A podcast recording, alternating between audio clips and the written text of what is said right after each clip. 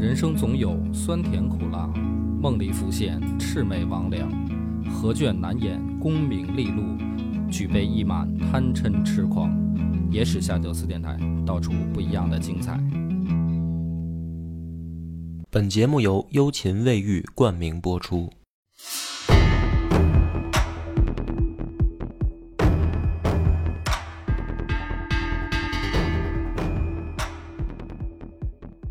大家好，欢迎收听《野史下酒》，我是主播恶霸波。孔斌，今天我们要开启新坑了，这个坑能讲多长时间，现在还不好说。开哪个坑啊？就是大唐。啊，嗯，大唐呢，一十四世啊，二百九十年的这个国运国运吧，嗯啊，到这个我要没记错的话，应该是公元九百零七年，啊，以这个朱温给唐朝灭掉，或者说叫篡位为结束。前前后后呢，发生了很多事儿，嗯。啊，出了很多人，我觉得也是大家可能如果老听众啊听到这儿会高兴了，嗯，因为这个好多人的名字一说，大家就开始认识了，耳熟能详耳熟能详。那么这个里面呢，其实大家也都知道，分成四段儿，嗯，哪四段呢？对，初唐、盛唐、中唐、晚唐。嗯。那么我的这个坑呢，打算分成两个嗯啊，就是以这个盛世，就是咱们现在开始讲的这个作为一个节点，就是初唐、盛唐，嗯作为一个专辑，中唐、晚唐作为第二张专辑，嗯，啊，第二张，所以第一张专辑的大纲我差不多捋出来了，那坑还不多 啊，坑不多。啊是不少，估计能起码能讲一年吧。嗯，那么讲到唐朝呢，大家肯定从过往的影视剧当中啊，或者说，嗯、大家从小的评书嗯，都有所了解。因为唐朝可能是就算不读，没有看过什么历史，也都知道这个唐朝的大概。嗯，因为《隋唐演义》的这个 怎么说呢，叫在评书的大兴大大兴盛吧。对好多人其实都或多或少听过。对啊，有一些什么秦琼啊，对。什么这个程咬金啊，嗯。这些名字从初唐的这个《隋唐演义》，哎，对对对，瓦岗寨的这些人，好多大家都知道。然后还有武力排行榜。对，但其实呢，讲这个唐初的时候，你要按照《隋唐演义》讲吧，有点扯淡。对，其实没什么意思，按照这么讲，因为大家不知道啊，唐书本身新旧唐书啊写的就跟小说似的，嗯，就不需要你演绎。啊，史书写的跟小说似的。对，什么意思呢？就是瞎编的成分特别高，压根儿它就不是按照那种就是你要读什么三国似的特别符合事实的什么的，嗯，他特别喜欢改，自自己给自己改。那这回你是照着史书讲，是啊，因为你只能照着这个现存留下来的新旧唐书去讲，而且新旧唐书里面疑案重重啊，就是 然后左右矛盾的地方也挺多的。我就不用讲隋讲这个《隋唐演义》，其实因为本身这个历史就被改的挺精彩，就跟 跟小说没什么区别了，所以不像讲三国的时候，其实我是按照《三国演义》的那个大脉络在讲，讲隋唐的时候就没必要了。嗯而且我觉得年纪小的呃朋友可能本身对《隋唐演义》了解也就不多了。嗯啊，不像我们小时候可能会受影响比较深，而且现在拍的好多影视剧都都是按照《隋唐演义》在拍对，啊，其实那都是扯淡。举一个例子，嗯，比如说这个第一条好汉，演义呃《隋唐演义》里面叫李元霸吧，我记得、嗯对啊对，说他是呃李渊的小儿子，儿子四儿子。演《隋唐演义》老四里面老四说是小儿子，老四，对，但是历史上当中呢，根本就没这人，嗯啊，呃，他的原型是老三，叫李玄霸哦啊，但是很很早就死了，就没有那么多戏份儿，啊，不像演义里面说，首批这个宇文成都，对对，就可牛逼了，然后骂老天爷，然后让雷给劈死了什么的，这都是演义里面编出来的艺术形象。我我记得小时候看说这宇文成都天下无敌，对啊但就唯独碰上这李元霸，这一点辙都没有。对啊，对，所以武力排名弄得挺精彩的啊，但是历史当中不是这样的。那么历史当中给人的形象是什么呢？咱们先不说整个整个大唐啊，就是初唐，或者说从初唐到盛唐。那广斌，你的印象，比如说你提起这段唐朝的话，你有什么概念，或者你的印象当中是什么样的？初唐到盛唐啊，这贞观之治，嗯然后这个休养生息，嗯呃，文化复兴，嗯啊，各方面啊，包括这个北征嗯啊，大概这一个国家正在从一个乱世，然后到一个盛世的转变吧，嗯然后做了很多积淀工作。那你觉得从印象当中，呃，前面的这两段儿初唐、盛唐是好还是坏呢？嗯，我不好说，不好说哈不。好说，就是我觉得有点儿有点儿不不太好下定义。因为你知道我一般喜欢讲点那个，就是呃小道消息是吧？嗯，它其实我们有很多从呃前人的 标褒贬当中看到说什么脏唐烂汉啊，嗯，唐乌龟啊什么的，好像有一些负面消息。啊，这些负面消息呢，弄得老跟皇家的这个秘闻八卦似的流传出来，但是又好像是真实发生的事儿。比如说这个，呃，举几个人儿吧，比如说这个宫闱之间嗯啊，李世民睡弟媳妇儿，嗯嗯然后这个武则天和这个和太子在这个 乱搞，因为武则天是李世民的才人嘛，对对吧？所以实际上是他这个儿子搞爹的女人。对，然后呃，到了唐玄宗李隆基的时候呢，跟杨玉环嗯啊说王妃嘛，是吧？也是儿子的女人。对，然后包到包括这个很包容感觉。对，老武则天也是养面首嗯，就弄得皇家的这个丑事儿 在初唐盛唐时候就不断，对啊，所以有人说唐乌龟嘛，嗯这个就是说咱们老李家戴帽子啊戴帽子成成习惯了啊，，我根本就不在乎这个。嗯，那么也有人说呢，说这个呃中唐晚唐时候的一些祸患，嗯实际上是呃初唐盛唐埋下来的，嗯藩镇割据的隐患、宦官干政这些事儿，都是从初唐盛唐就留下来的。嗯所以呢，一方面大家说，呃，唐朝有贞观之治、开元盛世嗯这些，好像文化空前发达，呃，民族空前自信，嗯，万邦来朝，对，是吧？当时的长安城啊、是恨不得世界第一的这个国际化大都市对，啊、甚至说里面的，比如说昆仑奴是有传说是黑人，呃，这昆仑奴是什么？就是奴隶哦，贩卖来的奴隶，那为什么叫昆仑奴呢？因为西边来的呀。哦，西域来的西域来的嘛，所以就是从西域那边传过来的，就叫昆仑奴嘛。啊。有人说昆仑奴里面还有黑人，这这靠谱吗？靠靠谱。因为当但是当时航海技术，非洲能来到亚洲吗？嗯，所以有一种说法，说是可能是那种呃东南亚的小黑人，就是他是肤色也是偏呃棕色的那种黑、啊黑色。那这个没有没有照片儿，没办法啊，没办法说清楚了。但你不管怎么啊，包括还有遣唐使是吧？日本也来派留学生来大唐学习啊，啊，然后西域的胡人在长安做生意啊，包括我们比如说三藏，对，唐僧取经取取《西游记》对大大家在这个《西游记》里边都叫唐僧嘛，实际上在历史上是玄玄奘法师嗯去，这个实际上都是一种对外交流。一方面呢啊，他还有这个说不完的啊，文人对，李白是吧？这种诗仙都出来了，啊，杜甫就靠后一点了，靠后一点。说先开始李白这样的代表人物出现，所以感觉是一个团花似锦的一个盛世王朝。对，那么再加上我们前面说的那些宫廷丑事儿，是一个很热闹、很精彩又很有好多故事可讲的一个时代，挺好玩的。其实我个人啊，你说咱们如果开唐这个坑，其实我特想往后看这武则天这事儿到底怎么回事儿。嗯因为原来比如说看电视剧啊，各方面的啊，嗯，看那个来龙去脉，我总感觉有点儿演绎成分居多。是，就是我很想知道武则天这个人在历史上他到底是什么样的。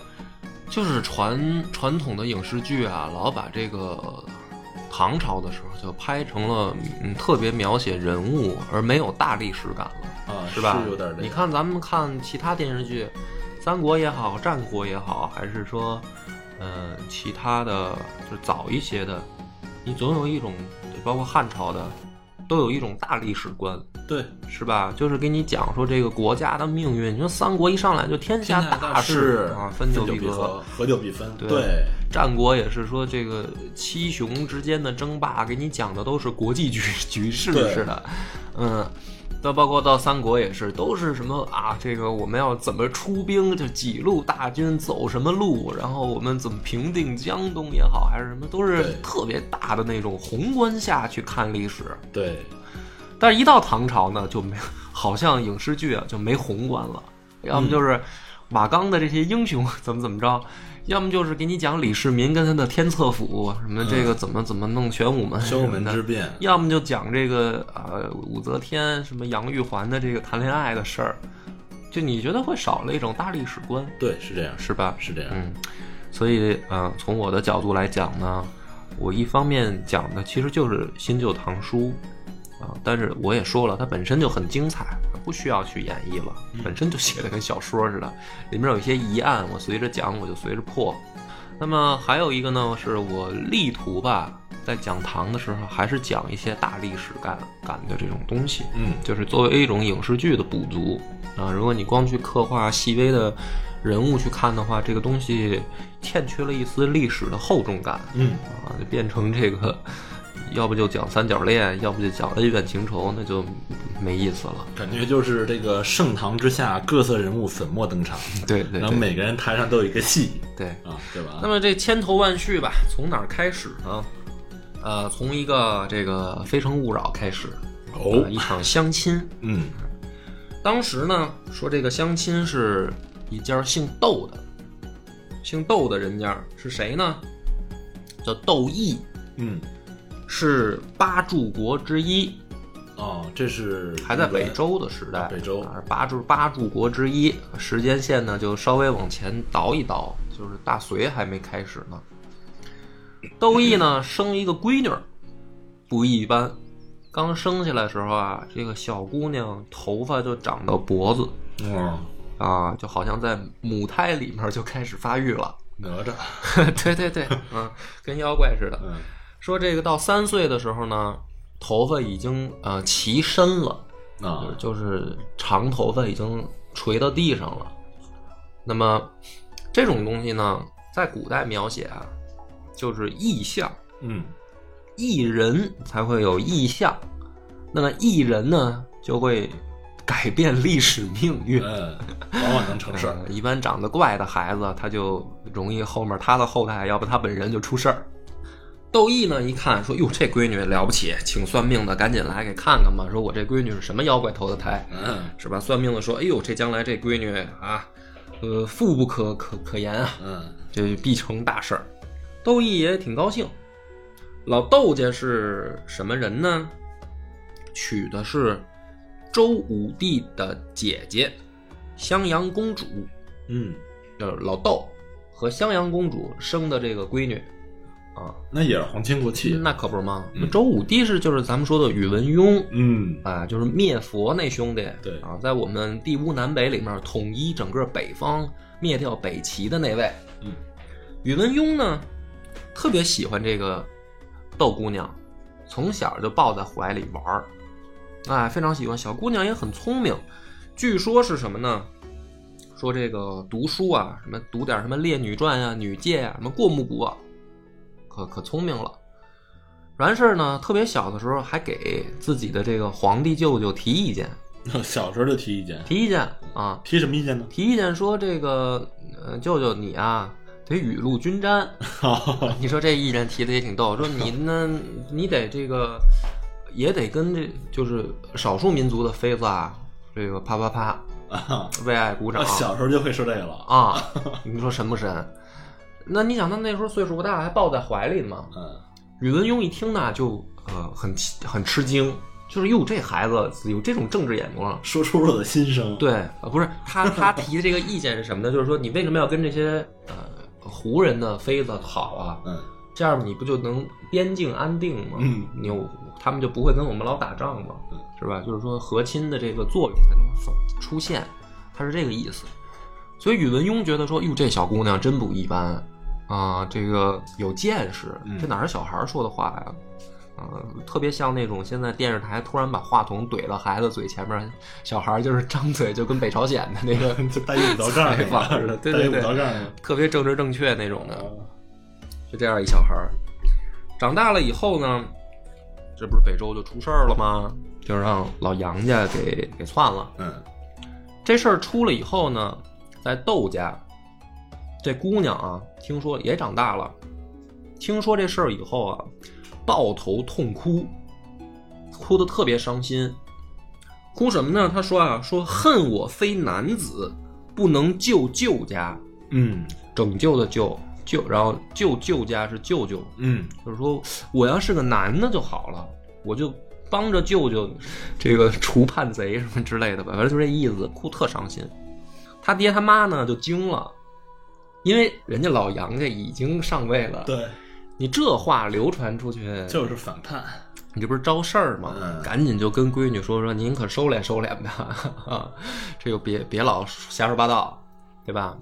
于是呢，这老两口就商量，这闺女老这样不行嗯，啊，咱得找个人管她，找给他找个婆家。哎，得给她嫁出去，嗯要不然天天在家里面不琢磨正事儿啊，是吧？嫁出去生个孩子，就可能这个母性一上来，她也就老实了。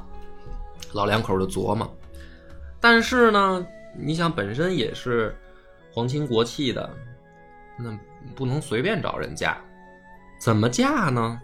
于是就开头刚才说的，说弄一个《非诚勿扰》，嗯弄一相亲。老两口挺有创意啊，搭一擂台在家里，多少盏灯那回是？多少盏灯，没没弄灯啊，画一个孔雀，嗯画一幅像屏风一样大的一个孔雀，然后呢，就跟来的这个小伙子们啊，就散出消息了，说我们家招女婿啊，也不看你的身家背景，但是呢，我们看看这个小伙子有没有本事。嗯那么画这个孔雀啥意思呢？什么人都可以来试射，嗯。弓箭试射，射中孔雀眼睛，就可以娶我闺女。嗯，那就是说他肯定有距离要求了，嗯。比如说比如说两百步开外吧，或者嗯一百步开外，哎，就是考校一下武艺，嗯，武艺高强的就可以娶我们家闺女。这比枪法，哎，比剑法。比比对比弓箭的这个射艺，这一下呢就筛掉了很多人。啊。来了以后，虽然都 想跟老窦家当女婿，武艺不行，嗯射不中，射的跟沙漏似的，也没射着眼睛。老窦呢也挺愁，那这准备多少只孔雀呀？完了说我们家这玩意儿我是不是标准定高了？说要不行十步开外吧，要不嫁不出去也也挺头疼的。哎呀，正愁呢，突然有一天啊，就看见外面啊一阵这个快马的声音疾驰而至门前，下来一个小伙子，长得也是呃眉清目秀，嗯啊，英俊神神勇的这个长相。然后下马以后，二话不说啊，抄起弓箭来，就射孔啊，雀。规规矩都知道啊啊，直接射出两箭，一左一右，直接射到孔雀眼睛上。嗯哎呀，这个窦毅一看，说终于有英雄少年来了。仔细一看呢，更高兴了。啊，这个小孩儿也不是普通老百姓，嗯，那他是谁呢？也是八柱国之一的后代，唐国公的儿子，叫李渊。哦，哎，这个李渊呢，小伙子很精神，又也是等于关陇集团的后代嘛，嗯这也叫门当户对。老窦很高兴，于是呢，赶紧给两个孩子操办婚事儿。这李渊呢，这就出场了，啊，就这么引出来他，从他的这个结婚开始，嗯两口子入洞房呢，就出事儿了，说这个李渊啊，长得也是异人，哦哦意在哪儿呢？异在哪儿呢？说他有三个乳头，是吗？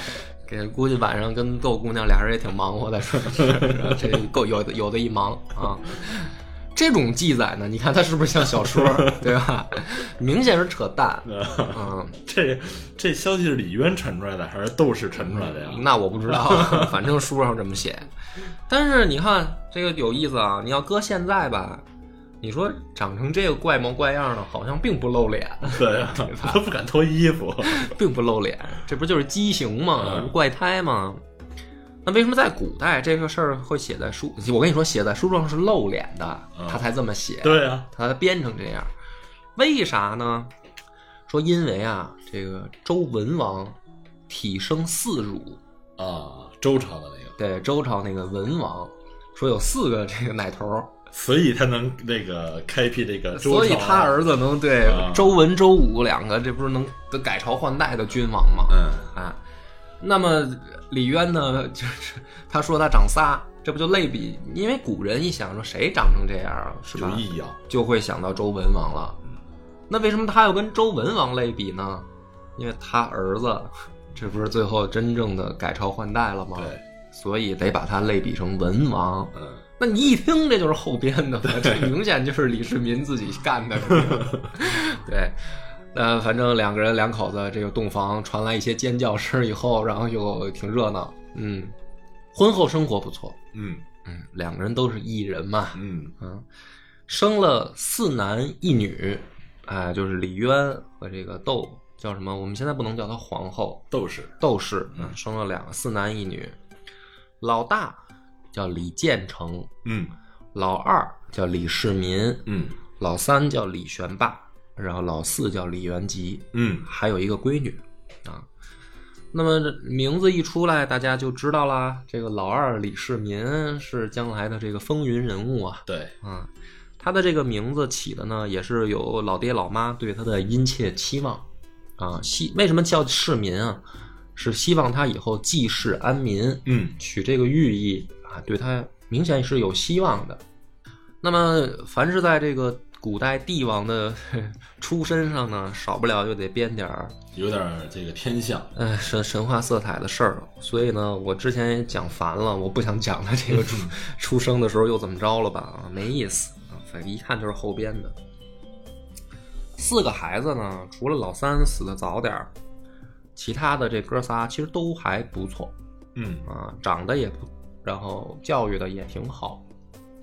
时光荏苒啊，岁月如梭，转眼间呢，就到了隋朝隋炀帝的时候。那么，真正隋炀帝的，请听微信的这个、嗯啊《流行王朝》那个专辑去。我们在这儿不细讲隋炀帝，但是这个时候呢，他出了一件事儿。隋炀帝啊，去北边儿跟游牧民族亲切访问的时候，让人围在雁门关了。嗯大军被围啊，隋炀帝差点就吓尿了，据说是吓得抱着儿子痛哭，说倒霉催的我来这儿干嘛？现在被围了，眼看一死，怎么办？想了一招，什么招呢？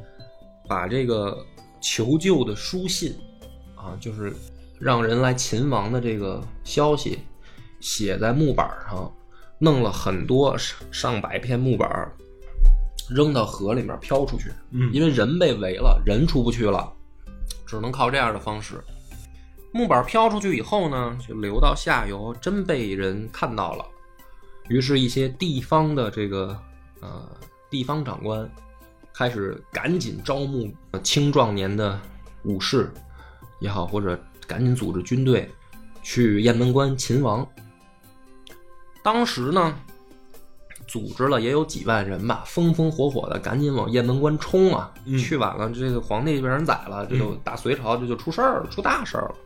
行军过程当中呢，其中有一位地方长官叫云定兴，他是最积极的，他跑得最快，嗯带着人往赶紧就往前跑。跑着跑着呢，这个云定兴手下有一个小的、很年轻的将官跑过来问他，说：“大人，我们现在去，兵力并不足以拯救陛下，因为杨广带的人不少，然后还让人打败了，围在那儿。说你的心我可以理解，但是咱咱到那儿，这不就是给人家送给养去了吗？去了。啊，说咱们这人也不多，你这么冒冒失失的跑过去，不是送死吗？云定兴一想说有道理，啊，兄弟，你叫什么名字？不认识，呃开玩笑，开玩笑。这个人就是李世民，啊，当时啊十六岁，跑你想跑到边边镇想去建立，嗯、怎么说自己的事业吧，从军去，一个年轻有为的青年。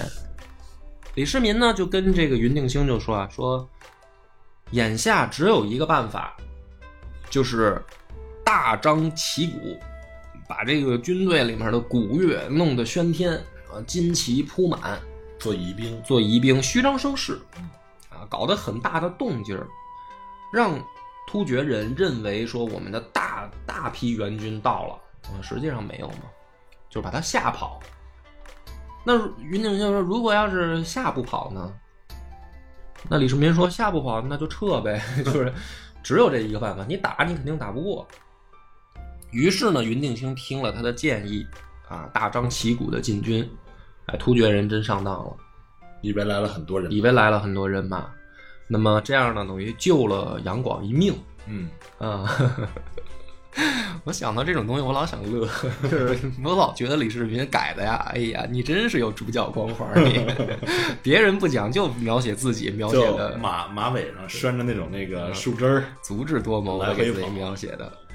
但是呢，救了杨广以后呢，杨广啊，可能是经过这件事儿吧，心理上面深深的遭到了触触动，啊，以为自己是天选之子，但是没想到也有衰的时候。嗯，从这之后呢，杨广就灰心丧气了，哦这件事是转折点，转折点，吓崩了，直接在那儿吓吓崩溃了，这个人啊再也端不起那范儿了。嗯，于是呢，开始呃巡幸南方，去江都，也不回北方了，就是一就玩在那边。这个李世民呢，在云定兴的手下当了几年这个部将以后，发现这皇帝也不好好治理朝政了，是吧？我在这个云定兴这儿也没有什么建功立业的机会，琢磨着说，要不，哎，别在这浪费时间了，啊，那去哪儿呢？回家呀，他爹也不软啊，就没必要出来装这算了跟他爹混，啊，回去就跟爹了。跟爹呢，他爹也当时正好啊，被这个升官到做太原留守。嗯，太原就是咱们之前讲的一直讲的晋阳嘛，这也是一个挺重要的地方。他爹李渊呢，嗯、实际上跟杨广也是亲戚的关系。嗯，就是这个两个人也是相当于表兄弟的关系啊。杨广呃杨广管李渊得叫表哥，啊，是这样一层关系。但是呢，这个杨广很提防李渊。当时的史书上说啊，说民间啊流传的一些儿歌，啊，又流传儿歌，又又有这种事儿特别特别丧的一种歌，在在杨广听起来，就是杨氏当灭，李氏当兴什么的，就啊就这意思。嗯。杨广啊，听了以后就是挺生气的，于是呢就开始找说谁有可能呢替代我们老杨家，先弄了一个人，这个人叫李浑，他觉得啊，肯定这儿歌就是你小子传的，你想造反呗，于是就把这个李浑给弄了，就全家满门抄斩。嗯，所以呢，但凡姓李的，这个杨广啊，就都提防，哪怕是自己表哥。啊，这个到什么程度呢？也怀疑到李渊头上来了。嗯李渊于是开启了放放飞自我模式，嗯，就是天天的开这个裸体趴然后纵欲无度，故意的这个贪污受贿，以示自己胸无大志，啊、因为本本身年纪也大了，这一下呢，杨广才放了心，这才让他当的太原留守。所以呢，李世民回家一看，说：“哟，我爹好像 也也有点这个不务正业呀，心里也挺着急。”那么就在这个怎么说呢？这些声色犬马当中啊，放眼天下，实际上已经是山雨欲来风满楼的这种状态了。嗯什么意思呢？说自从隋炀帝七年啊，到十三年，这个差不多六年的时间里面，各地兴起了几十路的义军有人造反，这个名目众多，有什么啊梁武周啊、林世宏啊、刘元进啊什么的。最开始的一个人是杨玄感，嗯他还是朝中的等于重臣，都起来反对杨广啊。那个里留到流行王朝里去讲，我们不在这儿细说。好，还有比如说李密，就是后来瓦岗寨的头嗯，这些人都在地方上就造起来了。那么于是呢，这个时候李世民就有想法了，他就觉得说天下风起云涌啊，是不是可以建功立业的时会时候就到了呀？那么当时呢，在太原有两个人，一个人是晋阳令，叫刘文静，嗯还有一个呢是这个晋阳宫监，叫裴寂。呃，这两个人的官职应该晋阳令更大。呃，不一样。你像晋阳宫监呢，他是行宫的这个管事儿的，嗯像管家，就是皇帝行宫的管家，嗯是这种级这种这种级别。那么，呃，晋阳令呢，相当于地地方官儿啊，啊。其实我认为应该算平级啊。那么，但为什么讲这两个人呢？其中啊，刘文静就很赏识李世民，嗯觉得这个青年一看就不一般啊，人中龙凤，将来必成大业、嗯啊。史书上就说刘文静有眼光啊什么的，是吧？像不像小说？我觉得就不可能，根本就在这个时候，裴寂表现的就很正常，就是也并没有觉得李世民如何。这两个人是朋友，嗯俩人私下里就聊天儿刘文静呢，就老跟裴寂说李世民的好，啊，裴寂呢不以为然。嗯铺垫一个这个事儿，因为呢没过多久啊，就出大事儿了。出什么事儿了呢？说李密不是叛乱造反了吗？李密跟刘文静啊有亲戚关系，有亲家这种关系，所以呢，隋炀帝下令说，凡是跟李密相关的人都得死。啊，应该下狱。李密一开始是也是因为跟杨玄感的造反有关啊，所以这是一条线儿，对，就牵扯到了刘文静。于是呢，这命令一来，就把刘文静给下狱了，关起来了。这个时候呢，李世民就去牢房里面看他，看自己的朋友。见面以后呢，李世民也很很伤感，是吧？因为说杨广疑心病越来越重，很多人遭到株连，啊，杨玄感那一次就弄死了上万相关的人，嗯所以这个李密这个事儿也肯定轻饶不了。李世民挺伤感的，说咱俩关系也不错，但是没想到你出这事儿了。刘文静呢就说说，你跑到牢房里来啊，就是跟我哭吗？你要是这样的话，你赶紧走，别招，我别在牢房上蹲着够烦的了，对，别给我添堵啊，够烦的了。李世民呢一听说哟，那那个先生，你你你是什么意思啊？就是我我来探望你，你你怎么还有这种这种态度啊？你也不给个好脸子。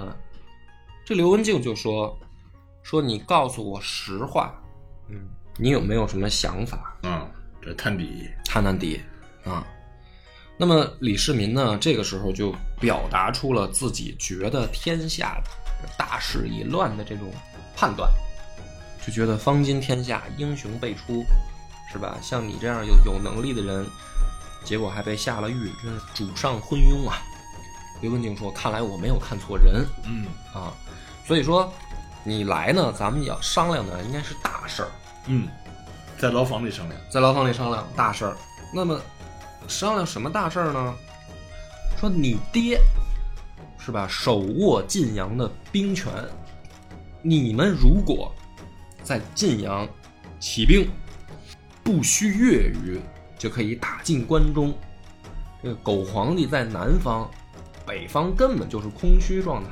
嗯杀入，因为群雄四起啊，各地地方官也跟这个叛军在作战，所以我们趁机先入关中的话，传习四方，大事可定。嗯那么这个才是真正的大事儿。如果成功了，我这点事儿对吧？我还在牢房里这点事儿，这叫个事儿吗？嗯是吧？你爹要是当了皇帝，啊，你就是太子。没有没有没有，他有一大哥啊，就是反正你你就是这个皇子了。嗯嗯，李世民呢一想说，先生你说的有道理，很对啊，我也是觉得这个事儿可行，但问题是什么呢？我怕我爹不同意呀、啊，我爹这个人还是忠心耿耿的，不一定会按照这个计划行事。刘文静说呢，老夫自有妙计，怎么劝你爹呢？哎，扶耳上来，像不像小说？来，跟着我来告诉你怎么坑你爹，对让你爹起兵。坑爹啊！李世民呢，这个从刘文静那儿得到这个秘籍以后呢，第二天出来开始执行。他每天啊就叫这个裴寂来斗地主，嗯斗地主以后呢，故意输钱给裴寂，每天输个千儿八百的，这个不叫事儿。嗯这个裴寂呢就挺高兴的，哎，说这兄弟敞亮是吧？输钱了也不打磕巴，还每天第二天还都叫过来，嘴上说要翻本儿，实际上嗯输的越来越多，就是越来越喜欢李世民。嗯，人品啊，啊，说原来觉得刘文静夸的不对，现在一看是是夸的是有道理的，这个仗义吧。于是呢，两个人的关系就越来越好，经常一块儿喝酒啊、聊天啊什么的。终于有一天呢，李世民说啊，其实你看咱们俩现在关系不错，我有一件大事儿啊，想跟你商量，看看你能不能帮忙。裴寂说：“你说吧，兄弟。我输我都赢你这么多钱了对，你，只要不谈钱，咱俩什么都对，只要不让我还钱就行。李世民呢就说啊，说我想劝我的父亲起兵。你看天在天下大事儿，这咱们就不扯这蛋了啊，就是长话短说了。然后我父亲要起兵，咱们怎么怎么着？你看这事儿可不可行？裴寂一想说，这个刘文静这个计策不错，嗯是吧？那么为什么要找这个裴寂呢？因为裴寂跟李渊的关系更好。嗯啊，他说话李渊可能会听。于是呢，他说：“那好，这事儿交给我。”还有一层关系是什么呢？这不是行宫的宫监吗？对，宫监一般有正副两个，李渊是正的，裴寂是副的，就实际上两个人是搭档。所以呢，这个裴寂回去以后，就在这个晋阳行宫啊开 party，就请李渊，因为您是正手嘛，您来这个 party 上主主持这个局。说是什么 party，实际上就是他们弄一帮美女在那儿这个唱歌跳舞、喝酒唱 KTV，是吧？李渊就问挨个儿说：“这个姑娘来从哪儿来啊？什么的？今年多大、啊？就是就是就是高兴，干这多少年了？因为这皇帝不在，那这个地方不就是他们俩玩吗？所以喝着喝着呢，这个李渊就喝大了。这个时候啊，裴寂说：“说老哥哥，今天的重头戏啊就要开始了。嗯说你看这些都叫庸庸脂俗粉，兄弟我呀得着了两个绝世美女，嗯今儿晚上就让老哥爽一爽 啊！说人进来，一看进来两个姑娘，哎呦，真的是光彩照人啊，是吧？穿着超短裙、低胸装进来了，开始开始跳跳舞，给那唱歌跳舞，哎，李香艳无比。啊，李渊一看这就酒都醒了，快特高兴。李渊说：“时间也不早了，老弟啊，那个我我我我陪这两个妹妹回房休息了，是吧？啊，说那个你你结下账，把账结了。啊裴寂说：“去吧，兄弟。”李渊就回屋跟两个美女热闹去了，热闹一宿。第二天起来，呃，李渊这个酒也醒了，哎呀，再一看，确实是美女啊，不像很多人第二天起来，这个很很很后悔。我昨晚上在这么的酒吧里灯光太昏暗，是吧？没看清，今天早上想死的心都有。了 李渊倒没有，还是看着，哎呀，确实是美女，老老裴没坑我，嗯挺高兴。说聊聊吧，啊，咱们就唠唠呗。呃，姑娘那个哪儿人啊，是吧？从哪儿来啊？昨儿晚上可能都问过了，都忘了 忘了，忘不记得了。又问一遍，人家说啊，我们哪儿的人是吧？多大了？说啊，那说现在做什么工作呀？是吧？这个你看这套嗑跟 KTV 里差不多，这个呃 臭流氓都这么聊嘛。然后呢，这姑娘就说：“我们现在是这个洛阳行宫的这个宫女儿，嗯当这个宫廷服务员儿。”李渊这一下惊了啊！洛阳行宫里边的女人都是得算杨广的女人，对你不能碰，你这碰了，你相当于给皇帝戴绿帽子，对，一下就起来了，完蛋！本来他就提防我，再听说我给他戴了绿帽子，那我们这个表哥表弟也做不成了，就急了，赶紧起来就穿衣服。只是有两个美女啊，就说说这个呃大人不必惊慌啊，说我们两个这个愿意跟从大人，守口如瓶。啊、不不不，我们我们希望大人能成大事儿，啊，这个李渊一听说，好像话里有话，嗯，于是呢，出门就得找老裴啊，对啊，你这不是害我吗？你把皇帝的女人给我送我床上来，你这这什么？你这兄弟还做不做了？老裴就跟外面等着呢，就知道他要找，那可不是嘛，那就算计好了。套儿都已经下好了。嗯，说兄弟，那个高兴不？高兴个屁！啊，说你怎么回事？你怎么能把这皇帝的女人送我床上来呢？老裴就说说兄弟，睡都睡了，我呢就是想用这个帮法方法帮你下这个最后的决心，是吧？你看这个你表弟杨广也不务正业，嗯，天下大乱，群雄并起，正是建功立业的好机会。那你现在也给他戴了绿帽子了，是吧？你这事儿事儿发了，你也是躲不过这个一刀啊！起兵吧，兄弟！啊，没有退路了。没有退路了。这个时候呢，李渊说：“你这不害我吗？”正想解释犹豫的时候，啊，城外城外这个飞马来报，啊，说报啊，禀报国公，突厥兵进攻，嗯，北啊方，大兵来犯。哎呀，这个李渊说：“这个真是屋漏偏逢连阴雨啊！我这儿正出这个事儿呢，就结果还有人捣乱，怎么办呢？是吧？这突厥人怎么退啊？退了，你说这时候人啊，他就很纠结。你说我帮国国家打仗，回头别到时候打完了，然后因为我给我给我表弟戴绿帽子，回头给我剁了，你说我这仗不白打吗？就因为这个，对戴了一顶绿帽子，嗯，亏不亏得慌？所以这个时候呢，李渊的这个心情也很摇摆。那么，李渊决不决定起兵呢？啊，我可以告诉大家，没有，哦，没有起兵，没有，没有起兵。李渊决定先抗击突厥，啊，并没有想造反。那么这个时候呢，这个就是第一个疑案就出来了。这事儿的真假呀，难辨。难辨，假的居多。为什么我说它假的居多呢？